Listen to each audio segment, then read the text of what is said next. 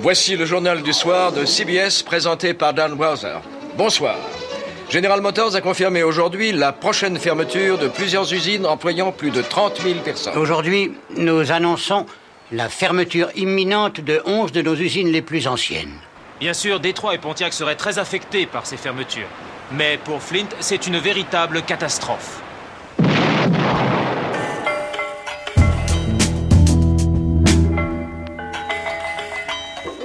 Comme le montre cet extrait du documentaire Roger et moi de l'enfant du pays, Michael Moore, le début du déclin de Flint remonte aux années 80 avec les fermetures d'usines General Motors. C'est pourtant ici que le constructeur automobile a vu le jour. C'était au tout début du XXe siècle. Certes, il a déménagé par la suite chez la grande sœur de Détroit, mais Flint a vécu pour et grâce à l'automobile. Jusqu'à ce coup de frein, il y a une trentaine d'années, General Motors faisait alors vivre 80 000 ouvriers, aujourd'hui un peu plus de 3 000.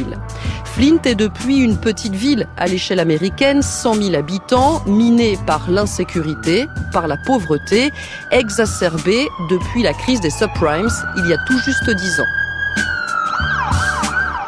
Flint est un concentré des difficultés de l'Amérique, mais aussi de ses espoirs. Le taux de chômage est historiquement bas, les indicateurs économiques sont au vert dans l'Amérique de Trump. Ce mardi, le pays va voter pour les élections de mi-mandat que beaucoup voient comme un référendum pour ou contre l'administration actuelle. Je pense que l'Amérique vaut mieux que ça. Dans la litanie des malédictions de Flint, il y a également l'un des pires scandales sanitaires des États-Unis. En pleine crise financière, la ville décide, pour économiser, de puiser l'eau dans la rivière polluée de la ville. Nous voulons de l'eau sans plomb.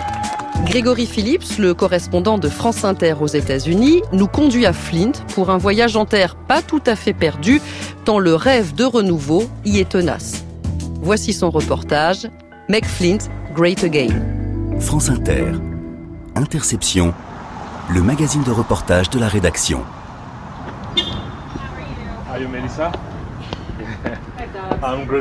On arrive chez Melissa Mays, elle nous reçoit chez elle, dans un salon où il y a partout au mur des, guitares de hard rock, parce qu'avant elle était productrice de, groupes de musique. Mais euh, tout ça s'est arrêté en, avril 2014, quand elle est tombée malade, contaminée par euh, l'eau qui coulait dans sa cuisine et sa euh, salle de bain. Elle a 40 ans, elle a trois enfants. Ces trois enfants, ces trois garçons ont aussi des, des problèmes de santé. Et depuis, Melissa se bat au sein de l'organisation What Are You Fighting For On se bat pour notre eau aujourd'hui. Alors comme vous voyez, la vapeur et l'eau ont tout attaqué, comme si tout s'effondrait. Tout tombe en morceaux. Donc on doit utiliser un système de filtrage pour essayer de réduire les dégâts causés par l'eau de notre douche. Mais ça sent les produits chimiques. Alors on limite le temps passé ici. On limite. Et on fait ce qu'on peut pour que tout soit rapide. La VMC reste en marche, les fenêtres sont ouvertes quand on est sous la douche et on ne prend pas de douche trop chaude parce qu'avec la vapeur, on risque d'inhaler des contaminants ou de les absorber par la peau. On essaye d'éviter ça comme on peut. Quand vous prenez une douche, quand vos enfants prennent une douche, euh, ça dure combien de temps? 7 minutes. 7 minutes s'ils ont joué à l'extérieur. Parfois 10 minutes, mais seulement une douche froide. C'est vraiment très effrayant.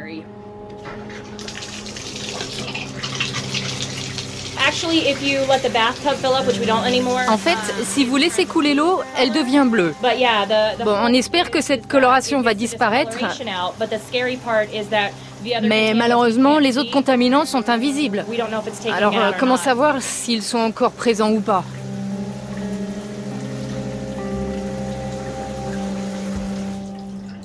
Merci Mélissa de nous recevoir chez vous.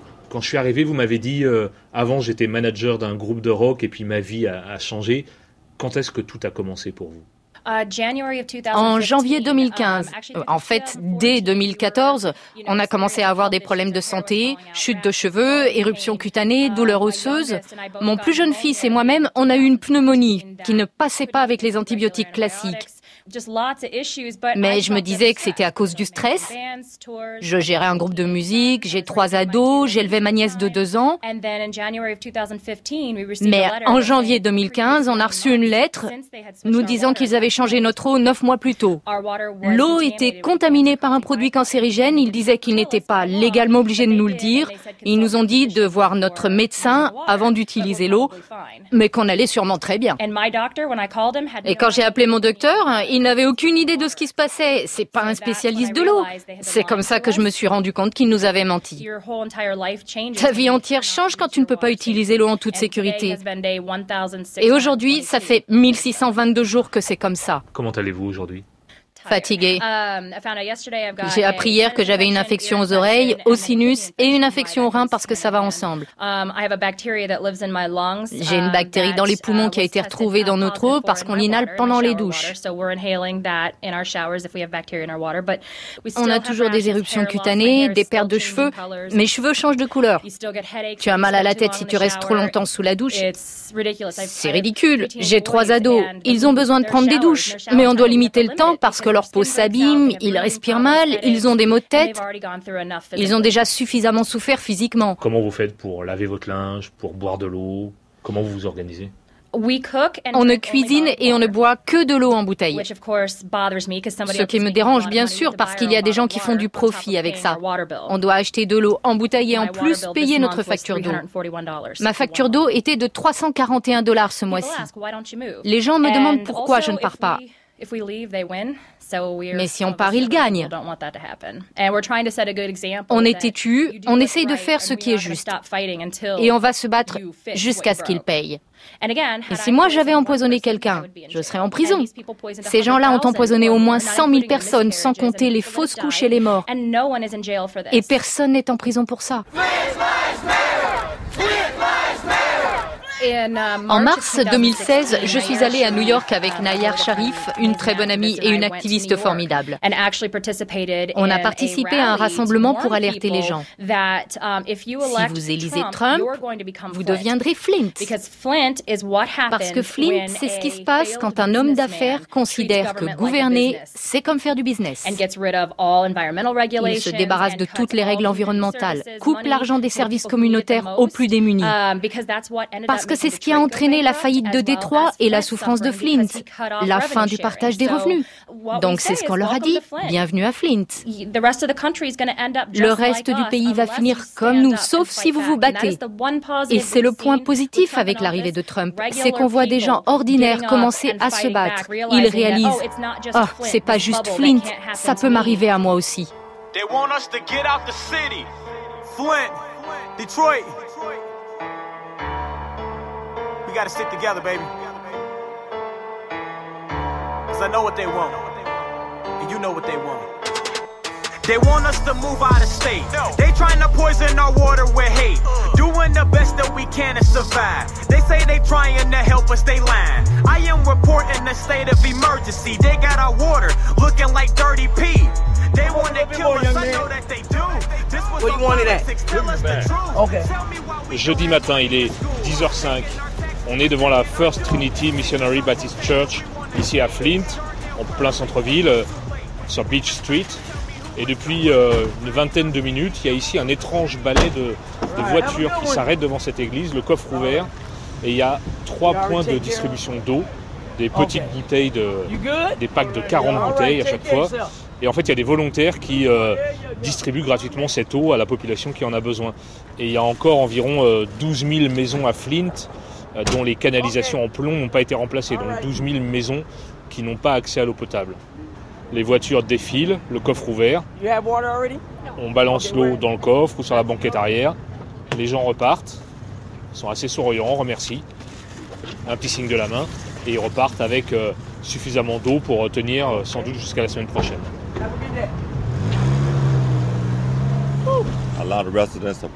Beaucoup d'habitants de Flint n'ont pas d'argent pour acheter de l'eau en plus des autres factures à payer, vous savez. Ils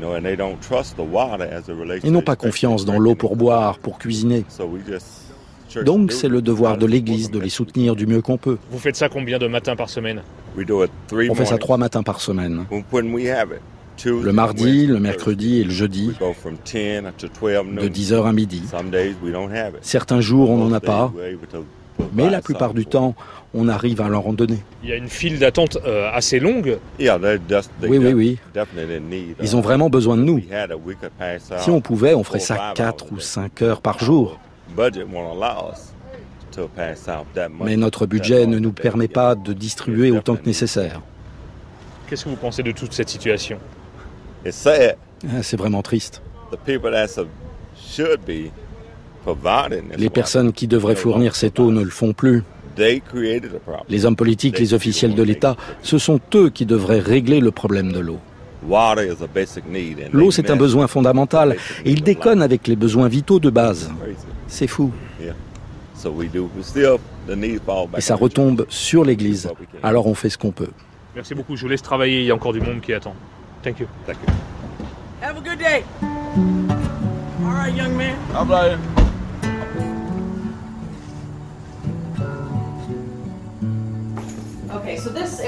Ok, donc ici c'est un peu l'espace pour les trucs administratifs.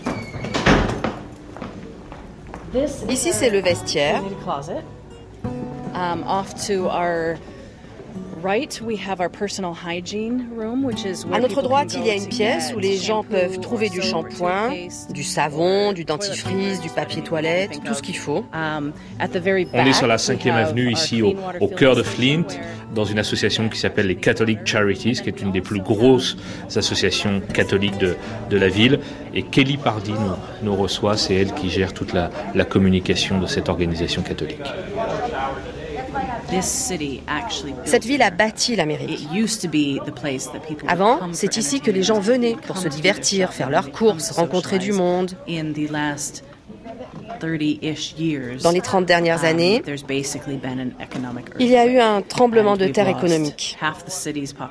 Et on a perdu la moitié de la um, population de la ville, si ce n'est plus. Je crois que les statistiques disent même qu'environ 40% des logements résidentiels sont maintenant abandonnés et en um, ruine. Et une grande partie des bâtiments commerciaux est également vide. Parler de tremblement de terre. Yes, oui, un tremblement de terre financier et économique. Donc ça a été une dégringolade rapide. Ce qui fait que vous apportez de, l'aide matérielle à beaucoup de gens ici. Oui. On sert environ 200 000 repas par an.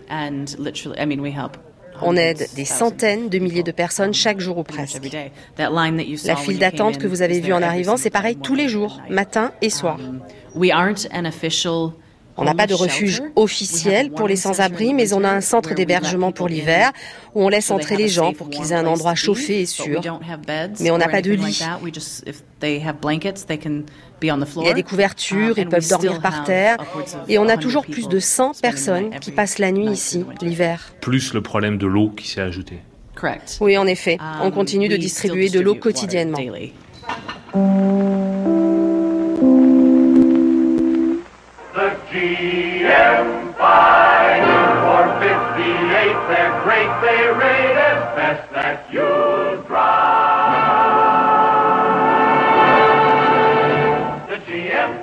Donc euh, je m'appelle Henri Briche, je termine une thèse en sciences politiques euh, qui s'intéresse aux villes en déclin en France et, aux États-Unis. Et là on se trouve à Flint dans le Michigan, à une cinquantaine de kilomètres euh, de la ville de Détroit. Euh, et on se trouve à quelques mètres d'une énorme friche industrielle, une ancienne friche de General Motors, qui en fait a, débuté ici à Flint. Hein. C'était euh, un terrain où il y avait à peu près une vingtaine de, bâtiments qu'ils ont petit à petit euh, démolis dans les années 90 et qui a fermé définitivement en 2004. Donc voilà, on se retrouve en face de cette énorme friche à quelques mètres aussi du centre-ville, centre financier. Et le long de la rivière Flint, on avait toutes les industries automobiles.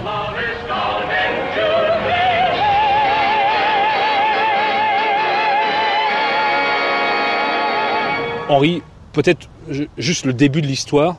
Euh, ici, il y avait les usines General Motors, parce qu'il faut préciser que c'est à Flint que General Motors est né dans les années 1900 et quelques.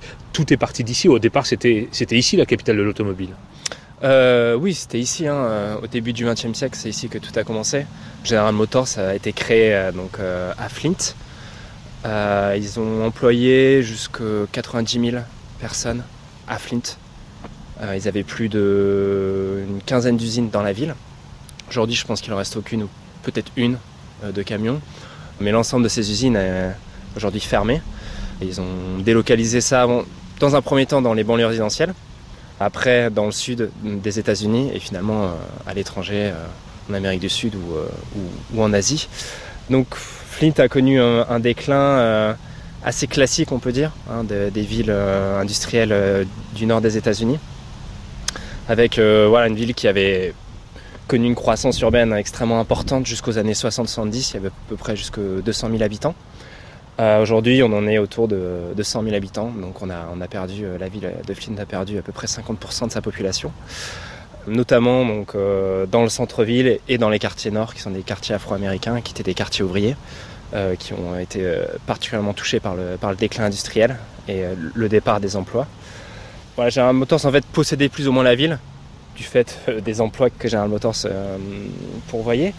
En 1957, General Motors a mis en place un, nouveau plan, ce qu'ils appelaient le New Flint, pour essayer que la ville centre Flint annexe l'ensemble des communes périurbaines pour pouvoir à la fois faire des économies d'échelle pour General Motors, mais aussi pour limiter en fait euh, un déclin qui commençait déjà à s'amorcer avec de nombreux habitants qui commençaient déjà à partir du centre-ville vers les banlieues. Donc de manière assez intéressante, c'est General Motors qui a proposé ce plan-là et qui a été refusé en fait par l'ensemble des banlieues résidentielles blanches, classe moyenne et supérieure blanche, qui ne voulaient surtout pas euh, être annexées par une ville euh, centre industrielle et euh, déjà à majorité noire. Donc c'est intéressant de voir, c'est que ce déclin est à la fois alimenté par des emplois industriels qui sont partis, mais aussi par des choix politiques et ethniques qui ont euh, joué euh, sur des dizaines d'années, qui expliquent aussi euh, qu'aujourd'hui Flint soit à la fois en crise financière, en crise économique et en, crise démographique.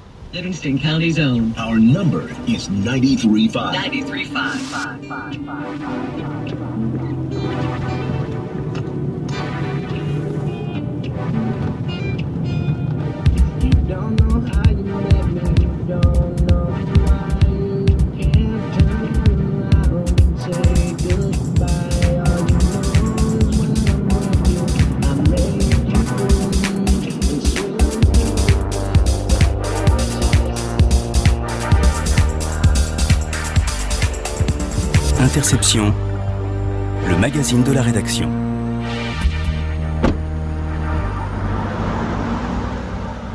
Voilà, on est arrivé euh, devant les locaux du, syndicat automobile de, Flint. On est juste à l'entrée de l'usine en fait General Motors. Et sur le, parking de ce syndicat, on est frappé par ce, panneau euh, à l'entrée où il est écrit que les voitures fabriquées à l'étranger ne sont pas les bienvenues ici et qu'elles pourront être euh, envoyées à la fourrière aux frais de leur propriétaire si elles, si se garent ici. Euh, message du syndicat des travailleurs de l'automobile américain.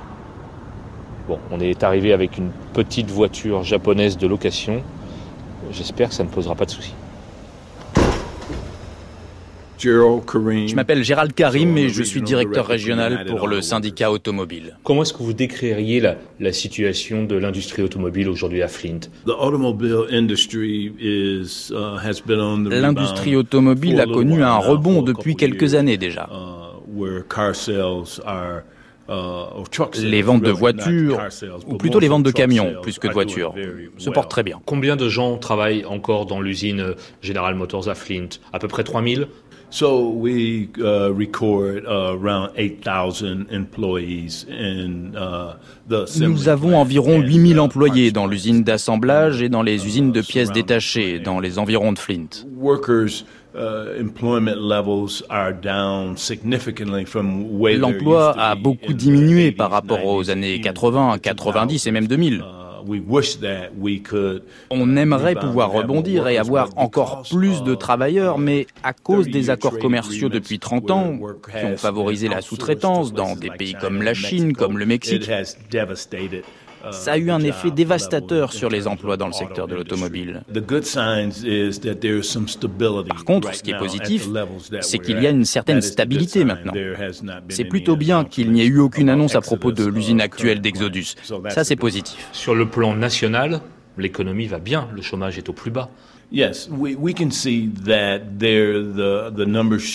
c'est vrai que les chiffres du chômage sont bas, mais les salaires stagnent.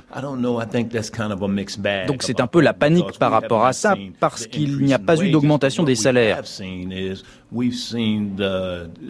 ce qu'on a constaté, en revanche, c'est qu'il y a eu une augmentation à deux et parfois trois chiffres des salaires des PDG et de leurs cadres dans les entreprises. On sait que les élections de mi-mandat, ce sont des élections locales, mais aussi elles ont une portée euh, nationale. Euh, quel message vous voulez euh, délivrer à l'administration Trump? On a besoin de gens à Washington qui aident la classe moyenne et qui soutiennent les pauvres. Uh, Nous, ce qu'on a vu dans le passé, c'était seulement des impôts. Ce changement dans la loi fiscale a mis sur la paille les pauvres et la classe moyenne. Il faut que les gens comprennent que les élections ont des conséquences. Uh, Quand les gens votent contre leur propre intérêt, ce n'est pas une bonne chose et ça, on l'a vu trop souvent. Est-ce que vous faites confiance à Trump quand il dit je vais ramener les, les jobs en, Amérique, America First, on va construire des automobiles ici aux États-Unis? Uh, Non. Je me fie à ce que j'ai uh, vu et c'est beaucoup de blabla. Parce que c'est une situation très compliquée et d'après ce que j'ai vu, je ne suis pas sûr que ça lui importe vraiment. C'est tout ce que je peux dire là-dessus.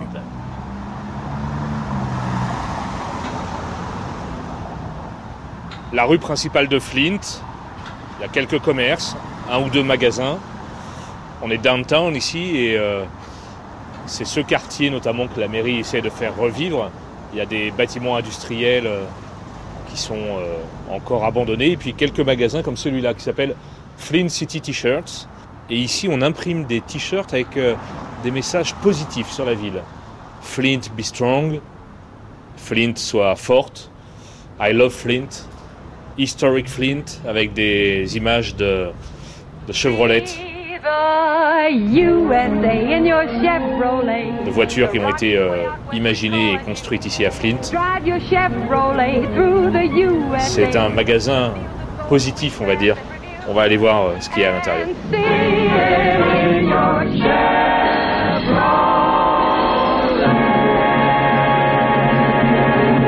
Bonjour, comment vous appelez-vous? Andrew Watchorn. C'est quoi l'idée de, de cette boutique? We put on on imprime des images sur nos t-shirts qui montrent uh, la résilience et l'histoire de Flint. Depuis les années 80 et sur les 40 dernières années, on a dit beaucoup de choses négatives sur Flint, et certaines d'entre elles étaient vraies. Nous avons décidé de ne plus dire ces choses-là. On ne veut pas ressasser le fait que c'est aujourd'hui l'une des villes les plus pauvres d'Amérique du Nord. Nous nous concentrons sur le fait qu'il y a des gens qui vivent encore ici et qu'ils méritent d'être vus dans toute leur complexité et pas comme des personnages. Vous avez un petit business ici euh, dans le centre-ville. Euh, comment marchent les affaires oh, Toutes les entreprises ont connu une reprise après la crise de la ville en 2002. D'une certaine façon, on a de la chance à Flint, parce qu'à une époque, pas mal de gens ont gagné beaucoup d'argent ici. L'un d'entre eux, par exemple, a fabriqué des essieux et des roues pour la société Buick quand il était jeune avant de devenir le président de General Motors. C'est Charles Stewart Mott. Eh bien, si vous lisez le rapport annuel de sa fondation, qui a son siège social à Flint, elle a un budget de 2,7 milliards de dollars. L'intérêt sur cette somme est d'environ 150 millions de dollars par an. Or, le budget de la ville est de 189 millions de dollars par an. Il reste donc dans cette ville des actifs disponibles. Si on arrive à orienter ces ressources de la bonne manière, ça pourrait avoir un impact important et recréer une vraie ville. Avec un magasin comme le mien, on ne va pas créer 50 000 emplois hautement rémunérés et peu qualifiés. Et c'est ce que nous avons perdu depuis 1980. Mais ce qu'on peut faire, c'est aider les gens à avoir une vision de ce que la ville pourrait être maintenant. This is a story about an American city in critical condition. Écoutez-moi, on vit dans l'une des trois villes les plus dangereuses du pays. Et c'est comme ça depuis des dizaines d'années. La violence est partout. On est surchargé de travail. On a besoin d'une voiture en renfort. On reçoit constamment des appels. Ça n'arrête pas. Les policiers de Flint qui ont fait euh, l'objet d'une série documentaire sur euh, Netflix, que je recommande d'ailleurs, qui s'appelle Flint Town. Et d'ailleurs, le sergent Diane Reed, qu'on va suivre ce soir, est l'un des héros, l'un des personnages de cette série.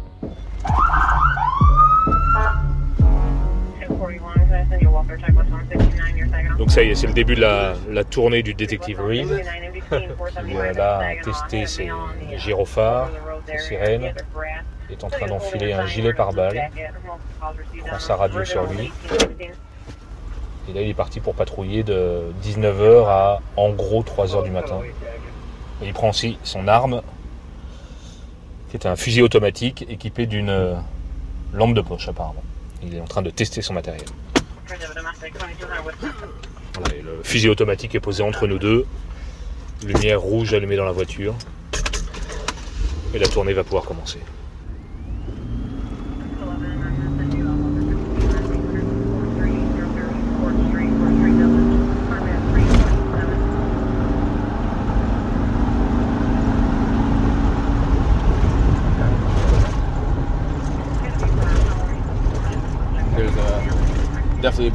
Il y a des maisons par ici utilisées comme des planques, où les gens fabriquent ou vendent de la drogue, ou alors il y a de la prostitution.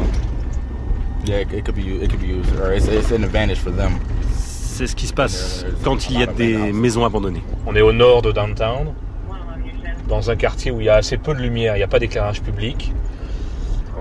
Et comme on l'a vu un peu plus tôt en journée, euh, pas mal de maisons abandonnées qui sont condamnées avec des planches de bois. À côté, il y a des maisons, il y a des gens qui vivent, mais là, par exemple, c'est une ruine totalement condamnée pour éviter qu'elle soit squattée ou livrée aux trafiquants de drogue ou à la prostitution. C'est donc dans ce quartier qu'on va tourner une bonne partie de la nuit.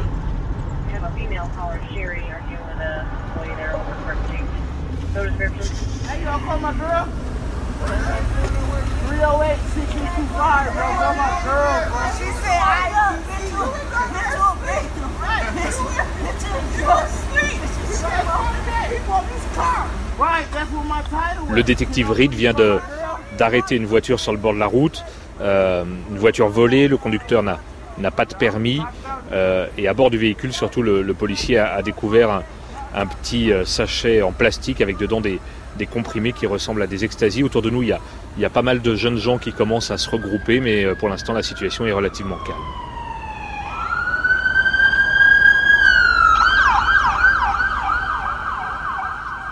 Devon Burnritter est le chef adjoint de la police de Flint.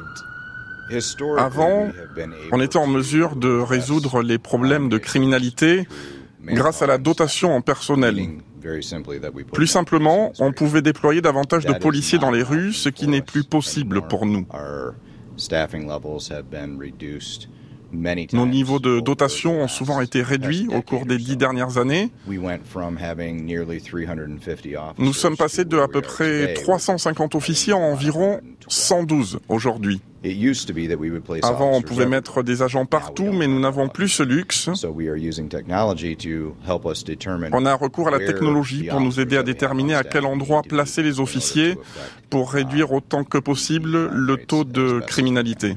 Est-ce que vous avez vu le nombre de crimes baisser à Flint? Oui. Le taux de criminalité a diminué au cours des deux dernières années. Notre plus grand problème, ce n'est pas le crime. Notre plus grand problème, c'est la pauvreté, c'est l'éducation. C'est lié aux conditions financières. Les membres de cette communauté n'ont souvent pas les ressources nécessaires pour créer un bon environnement. Si vous traversez la ville, l'une des choses que vous ne verrez quasiment jamais dans aucun quartier, c'est une épicerie. Beaucoup de membres de notre communauté n'ont pas de véhicule. Donc c'est compliqué pour se déplacer. Soit ils marchent, soit ils prennent le bus. Une mère célibataire avec deux enfants va avoir du mal à se rendre dans un magasin s'il est loin, surtout en plein hiver. C'est le Michigan ici. On a des hivers à zéro degré. Donc un manque d'épicerie de proximité, ça veut dire que les parents doivent aller loin pour se procurer de la nourriture pour leurs enfants. Et souvent, il s'agit d'un magasin de dépannage ou d'alcool. Il n'y a pas de légumes frais, pas de bouchers, pas de fruits frais pour nourrir leurs enfants. Les défis auxquels sont confrontés les hommes, les femmes et les enfants de cette communauté, ce n'est pas le crime. Ce sont aussi ces autres facteurs qui poussent à la criminalité, qui permettent à la délinquance de se développer dans les quartiers. Donc, quand les gens regardent Flint, très souvent, ils ne voient qu'un seul problème. Mais Flint est une multitude de problèmes qui se conjuguent et créent la situation dans laquelle nous sommes aujourd'hui.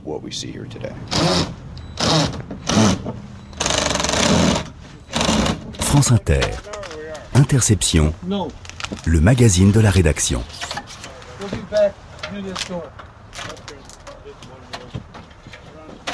Vous vous appelez euh, Raoul Garcia, vous, travaillez pour, la mairie. On est devant une maison que vous êtes en train de condamner avec des planches de bois pour que plus personne ne puisse la squatter. Oui, c'est ça. Nous le faisons pour deux raisons.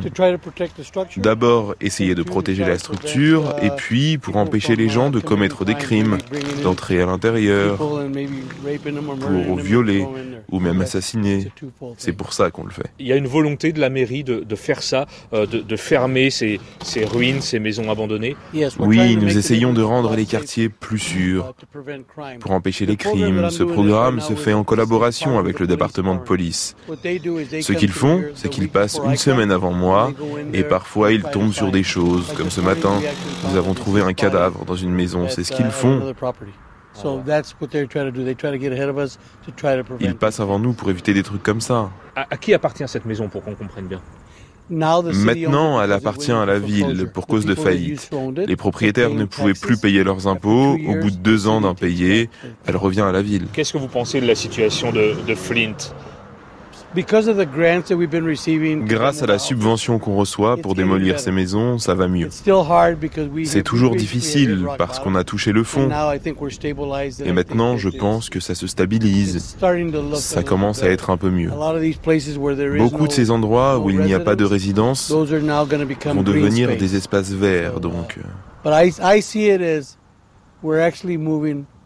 Mais ce que je vois, c'est qu'on progresse par rapport à ce que c'était avant. Nous sommes probablement la ville la plus pauvre des États-Unis.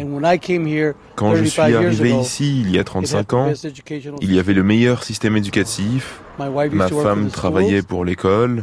Quand elle a commencé à travailler, il y avait 45 000 étudiants. Et maintenant, 4 500. C'est triste, mais il y a beaucoup de choses positives à Flint, même avec tous les inconvénients. Je suis ici depuis 35 ans. C'est plus que la moitié de ma vie. Je suis venu ici en tant que recruteur de l'armée. J'ai pris ma retraite et je suis devenu pompier professionnel. Puis j'ai pris ma retraite et ils m'ont appelé pour bosser pour ce programme de la mairie et j'ai dit oui. J'aime Flint. Malgré toute la mauvaise publicité, les problèmes d'eau et tout ça, j'aime toujours la ville. Je pense qu'elle a beaucoup à offrir. Il y a beaucoup de gens bien. Merci beaucoup, Raoul. Bon courage. Vous avez encore beaucoup de maisons à, condamner comme ça? Oui. Uh, on fait toute la rue et là c'est la septième maison qu'on fait, donc oui. Grosse, grosse journée. Merci beaucoup.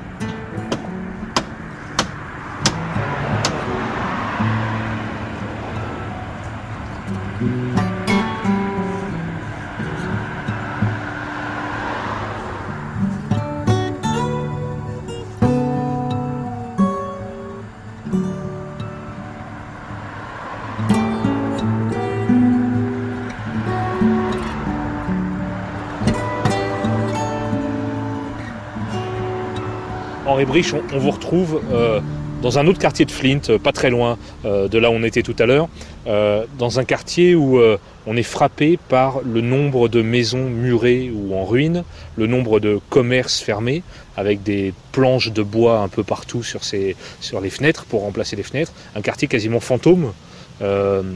pourquoi il y a ça à Flint? Qu'est-ce qui s'est passé? Donc ouais, là on est dans un quartier à majorité afro-américaine, juste au nord du centre-ville. C'est un quartier qui a été euh, auparavant qui était un quartier euh, d'ouvriers et qui en fait a connu euh, à la fois donc des années de déclin industriel, donc de départ de ces emplois industriels, mais aussi qui a été durement touché par la crise de 2009-2010, crise des subprimes, qui a fini en fait d'achever ce quartier-là. Donc ça se manifeste, comme on le voit, par des maisons murées, des maisons qui ont été démolies. C'est pour ça qu'il y a beaucoup de parcelles vides et de plusieurs terrains vagues et des maisons, euh, celles qui restent, on va dire, sont dans un état euh, assez difficile, simplement parce que les gens n'ont pas les moyens de maintenir leurs biens immobiliers, du fait aussi de taxes résidentielles qui demeurent très élevées? Et ils ont toujours du mal à payer en fait ces taxes résidentielles et qui expliquent qu'ils ont été saisis euh, à la fois par le comté et l'État du Michigan. Pourquoi est-ce qu'une ville comme Flint a été particulièrement touchée par la crise des subprimes? Détroit, la grande ville voisine du Michigan, l'a été, mais Flint aussi. Pourquoi ces villes ont été visées à l'époque par cette crise?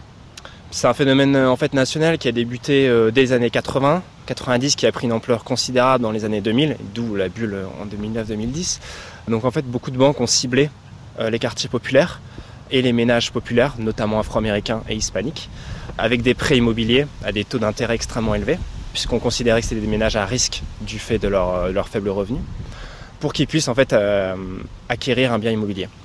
C'est-à-dire que cette population a été clairement identifiée et ciblée Oui. Pour ces prêts à risque Tout à fait. Il y a beaucoup d'enquêtes qui ont été faites, de rapports, et d'ailleurs, euh, plusieurs banques ont été jugées et condamnées pour, euh, pour des discriminations ethniques dans la distribution de prêts subprimes, où justement, il y avait des, des taux d'intérêt qui étaient différents selon euh, l'appartenance ethnique d'un ménage, à niveau de revenu égal. When you look at the world, do you see what is, or do you see what can be. Spend some time and see what's possible.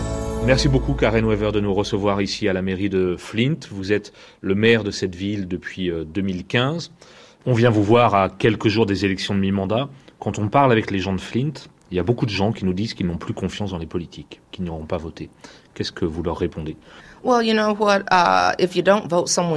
Si vous ne votez pas, quelqu'un va quand même l'emporter. Il est donc très important d'aller voter pour avoir quelqu'un qui nous soutienne. J'ai parlé avec des démocrates et des républicains parce que l'affaire de Flint n'est pas terminée. Et quiconque sera élu devra poursuivre le travail entamé ici. Uh, Il ne sera pas responsable de ce qui s'est passé à Flint. Il sera responsable de l'avenir et devra s'assurer que nous sommes sur la bonne voie. Il est donc important que nous ayons ce genre d'échange et que nous donnions cette responsabilité à quelqu'un qui fera tout pour faire entendre notre voix au niveau de l'État. Quand l'État fédéral est intervenu après la déclaration de la faillite, la voix des élus locaux a été confisquée, le pouvoir a été confisqué. Ce que je ne veux pas, c'est que les gens laissent les autres prendre des décisions à notre place. J'espère vraiment qu'ils vont voter. Quand les élus voient que vous ne votez pas, ils pensent qu'ils n'ont pas de compte à rendre. C'est important pour nous de leur dire, vous avez des comptes à rendre car nous sommes allés voter. Flint a besoin de s'en sortir. On a besoin d'une personne forte qui parle au nom de Flint. Merci beaucoup.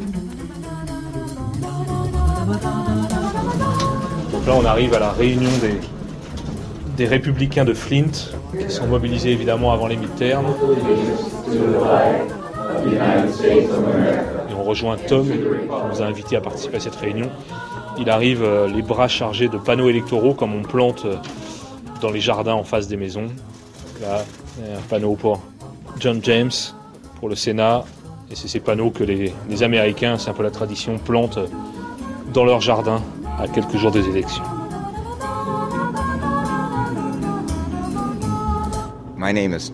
Mon nom est Tom Coy. Je suis le responsable du Parti républicain dans le comté de Genesee et notre réunion mensuelle ne va pas tarder à démarrer. Euh, en quoi elles sont importantes ces élections de mi-mandat? Ces élections sont importantes pour nous, républicains, car nous pensons que Donald Trump a beaucoup fait progresser l'Amérique. Pas seulement en créant des emplois, mais aussi en nommant des juges à la Cour suprême qui respectent la Constitution à la lettre. On lui doit aussi le nouvel accord commercial avec le Mexique et le Canada. Il a fait ce que les démocrates auraient dû faire, Bill Clinton et ses successeurs. On aimerait aussi qu'il stoppe cette immigration illégale qui menace notre souveraineté nationale, uh, qui tire les salaires vers le bas et réduit les offres d'emploi pour les travailleurs américains. Est-ce que vous diriez que ces élections de mi-mandat sont en quelque sorte un référendum sur ce que fait Trump? Historiquement, le Michigan a toujours balancé entre démocrates et républicains. Donc si les républicains gagnent le siège, ce sera un bonus. Mais c'est vrai que ce sera aussi un référendum pour ou contre Donald Trump. Beaucoup de gens à Flint me disent euh, on n'ira pas voter, on ne fait plus confiance aux politiques, qu'ils soient républicains ou démocrates, qu'ils soient locaux ou nationaux, on n'a plus confiance en eux. Qu'est-ce que vous en pensez? Ce n'est pas spécifique à Flint. Dans tout l'État, les habitants n'ont pas confiance dans les politiques. La crise de l'eau a été un désastre. Et ce n'est pas que la faute des républicains ou des démocrates. C'est tout le système de gestion de l'eau qui a été défaillant. Ils ont augmenté les prix de l'eau à Flint alors qu'on l'a puisé dans une autre source.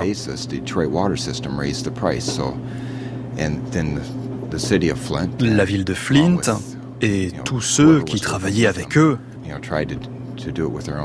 ont cherché une autre source et ils ont investi beaucoup d'argent là-dedans. Ils ont été manifestement incompétents et beaucoup de gens sont à blâmer. C'est lamentable et ça nous inquiète. Together, we will make America great again. I am proud to be an American.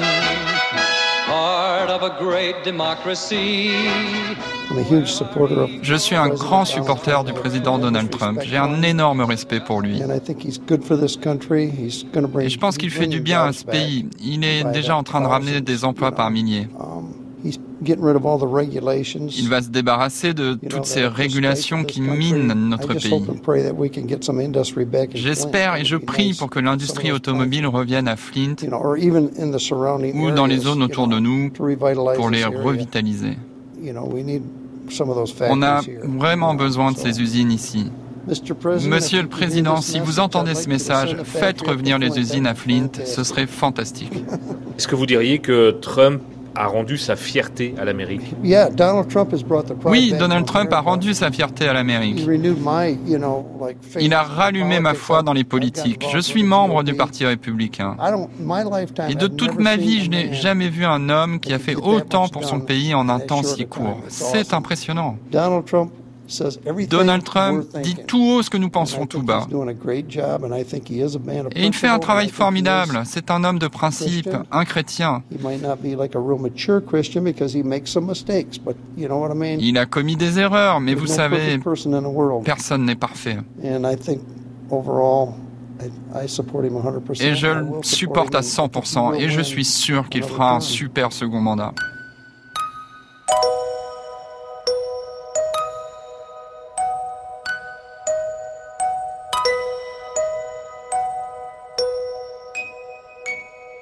Côté démocrate, c'est dans un local syndical qu'on se réunit ce samedi matin. Il est 10 euh, heures. Il y a une vingtaine de militants à peu près réunis euh, dans ce local qui est situé juste à côté de l'usine General Motors. Et le, mot d'ordre euh, qui est délivré dans cette réunion, évidemment, c'est votez, mobilisez-vous pour ces élections de demi-mandat. On va aller à la rencontre de ces militants du Parti démocrate de Flint.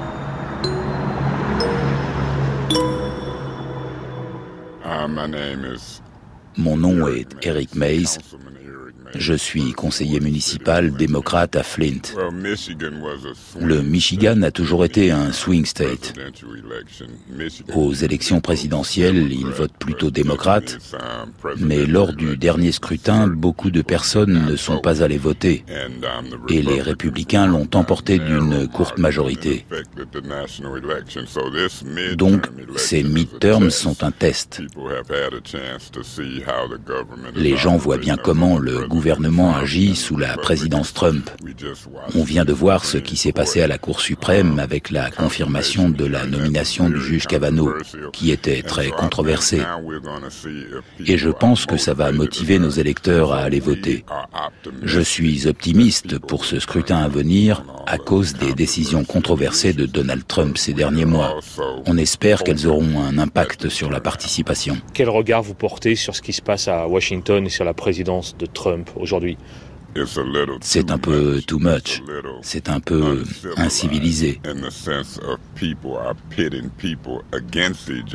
Trump divise le pays pour renforcer sa base. Je pense que l'Amérique vaut mieux que ça.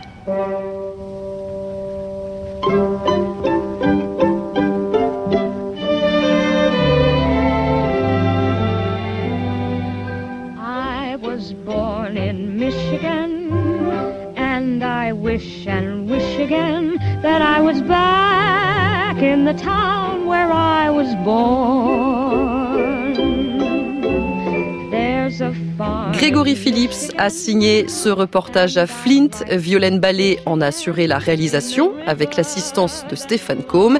Mixage, Julien Michel. À la semaine prochaine.